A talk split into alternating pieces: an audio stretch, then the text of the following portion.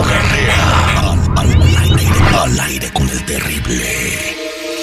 Estamos de regreso al aire con el terrible, con nuestro metafísico don Ricardo Carrera. Don Ricardo Carrera, muy buenos días. ¿Qué tal? Buenos días para todos. este día vamos a platicar de las vidas pasadas. Todos nosotros tuvimos una vida pasada, ¿verdad? Sí, muchas, incontables vidas pasadas. Entonces, en la otra vida yo pude haber sido una iguana, una tortuga caguama, un dinosaurio T-Rex o, algo así. No, no, terrible. Los espíritus de los animales vuelven a un lugar común, no son individuales, pero los espíritus de los seres humanos somos absolutamente individuales. Tú en una vida pasada eras otro ser humano, menos evolucionado, con menos conocimiento y con menos moralidad. Por eso hay que tener mucho cuidado cuando alguien quiere averiguar quién fue, porque se puede llegar a llevar una sorpresa de quién fue. Siempre nos vamos a ver con menos moralidad, con menos conocimiento y y eso puede ser doloroso. Ok, entonces, eh, ¿por qué es importante o por qué la gente querría saber quién fue en sus vidas pasadas? Bueno, hay dos tipos de regresiones. Una se hacen por turismo, solamente para saber si uno fue un faraón egipcio o si uno fue un prócer o cosa parecida. Pero hay otras regresiones, que son las que yo hago, que sirven para resolver conflictos de una vida pasada que no fue en ese momento resuelto. Entonces, para eso hay que llevar al paciente mediante hipnosis o sofrosis eh, hipnosis es que pierde el estado de conciencia y sofrosis quiere decir que mantiene su estado de conciencia.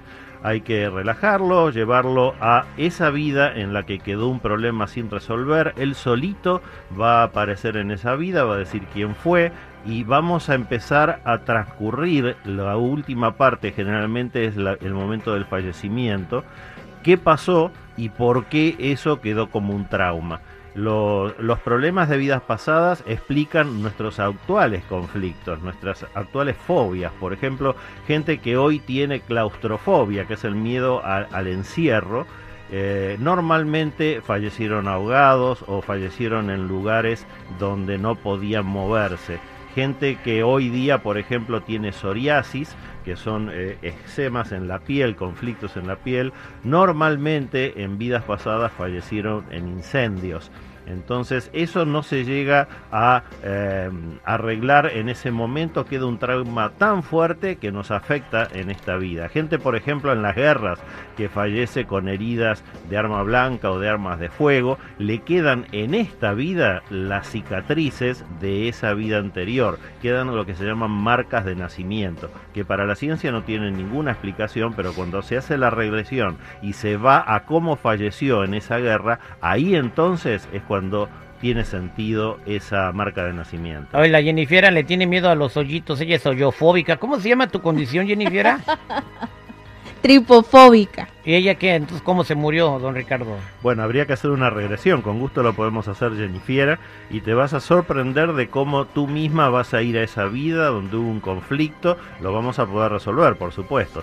Una vez que se resuelve el conflicto, que se entiende por qué te está pasando hoy esa condición, eso se mete en una caja, se le hace un lindo moñito, se archiva en tus archivos akáshicos y ese conflicto no te va a molestar nunca más. Esa condición que tienes hoy de miedos la vas a perder. Oiga, entonces, por ejemplo, si vamos a decir a X persona, a Juanito Pérez, se lo carga el payaso, ¿no? Lo atropellan ahí en la esquina y, se pega en la cabeza y se muere. Mientras reencarna, ¿dónde queda su alma? Queda eh, primero en un lugar que se llama el bardo, que es un estado de conciencia intermedia, porque si se muere en una muerte violenta, como es un accidente, como estás diciendo, no toman inmediata conciencia de su nueva condición de desencarnados.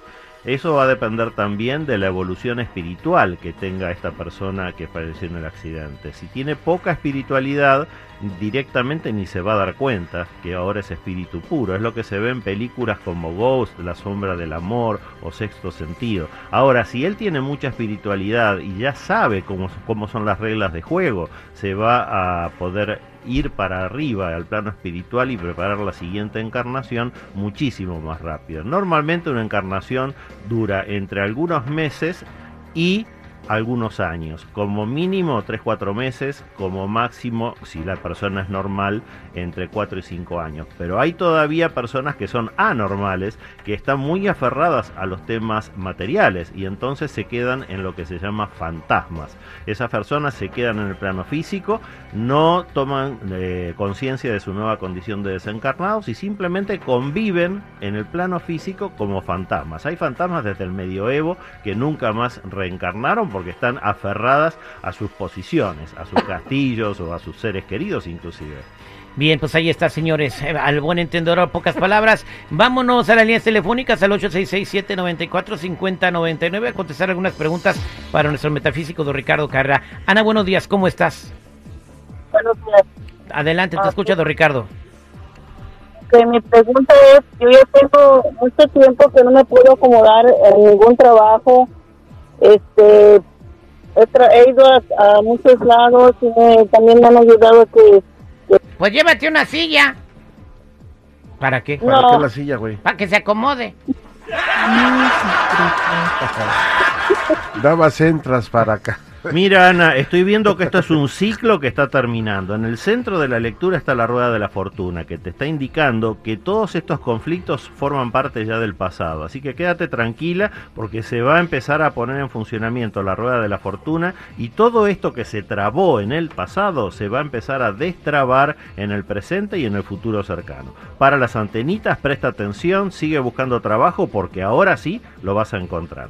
Bueno, pues vámonos a la siguiente llamada telefónica. Vámonos eh, con, eh, ¿cómo se llama mi compadre? Eh, vámonos con... Leo, Leo, buenos días, ¿cómo estás, Leo? ¿Qué tal? Terrible, buenos días. Este, solamente aquí saludando y tratar de hablar con el maestro. Ándele, ahí está el maestro de don Ricardo Carrera. Pregúntale lo que quieras, adelante. Sí, don Ricardo, buenos días. Oiga, este, solo quiero saber por qué mi hermana y mi padre no quieren llevarse bien conmigo, por más que les busco de una forma y de otra. Don Ricardo. Mira, Leo, lo que estoy viendo en esta lectura es que es un tema de justicia. Aparece el arcano octavo de la justicia junto con la rueda de la fortuna. Cuando aparecen juntos, quiere decir que hay un fundamento para que pase lo que está pasando. Tú deberías hacer una retrospectiva, mirar en tu pasado y cuáles fueron las causas que tú mismo creaste para que tu padre y tu hermana hayan dado un paso al costado en la relación, cosa que es muy rara porque lo primero que se defiende normalmente es la familia. Así que piénsalo, Leo, porque tú mismo eres el que has causado este alejamiento Si puedes recapacitar sobre eso y sobre todo disculparte de corazón, sinceramente, esta situación se va a poder revertir. Muchísima suerte con eso, Leo. Gracias, Leo. Gracias, don Ricardo Carrera, para toda la gente que está en espera, para Lorena, Gerardo, Oscar, Carlos. eh, ¿Cómo se pueden comunicar con usted? Los que necesiten una consulta en privado conmigo me ubican en el 626-554-0300. Nuevamente, 626-554-0300 o en todas las redes sociales como Metafísico Ricardo Carrera. Gracias, don Ricardo.